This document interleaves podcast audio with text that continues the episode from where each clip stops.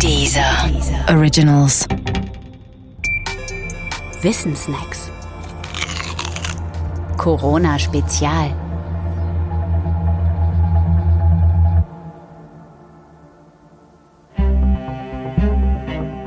Verluste.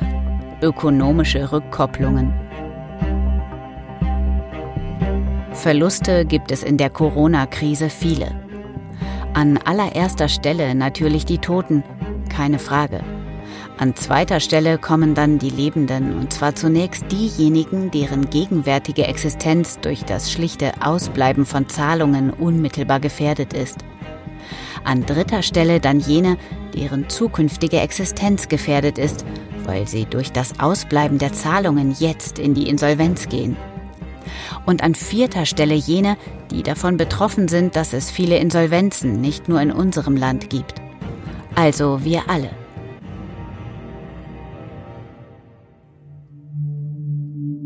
Corona bedroht also auf lange Sicht nicht nur die Selbstständigen und die Unternehmen, sondern das gesamte ökonomische Gefüge nicht nur unseres Staates. Will ein Staat oder ein Staatenverbund etwas dagegen ausrichten, dann muss er an allen Stellen finanziell intervenieren.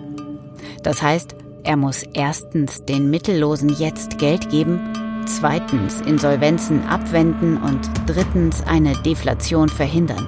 Tut er das nicht, würden die Preise für Güter und Dienstleistungen dann extrem sinken, die Nachfrage ebenfalls. Eine globale Bankrottsituation. Eine Deflation ist ein positiv rückgekoppelter Prozess. Davon gibt es in der Wirtschaft übrigens viele.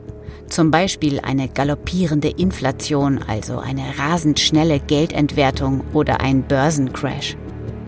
Positiv rückgekoppelt bedeutet dabei also nicht, dass die Ergebnisse eines Prozesses positiv für die Prozessbeteiligten sind. Es heißt nur, dass ein Prozess verstärkend auf sich selbst wirkt. Auch ein Mikrofon, das mit einem Lautsprecher verbunden ist, der wiederum genau vor dem Mikrofon platziert wird, ist so ein positiv rückgekoppelter Prozess.